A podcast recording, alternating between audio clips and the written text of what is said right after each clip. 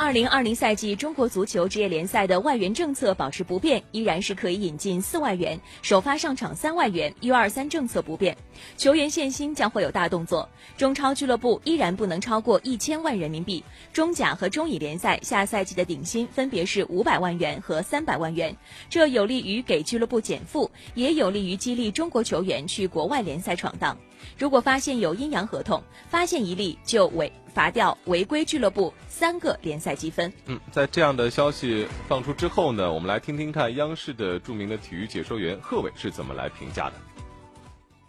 这个消息出来之后呢，坊间都有各种不同的解读，但是大家有一点是比较统一的，那就是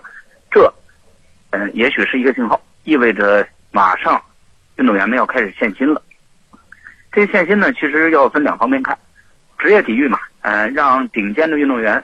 拿到更多的薪酬，这会吸引更多的从业者来参加，对基层的这种训练是有促进的啊，对足球的普及其实也有帮助。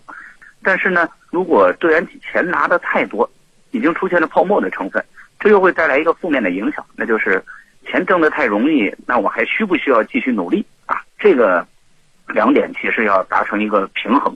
我们希望我们的运动员们既能够通过自己的努力拼搏达到极高的水平，能够以这份职业来养家糊口，同时生活的还不错。同时呢，我们也希望我们的运动员在呃比赛场上要时刻牢记自己的职业身份，用自己的职业技能，在比方说有国家队比赛参与的时候，能够呃把爱国精神、把拼搏精神放在第一位。这个同时也是职业，哎，一切都希望队员们能够在各方面力量的督促和帮助之下，能够。更加职业起来。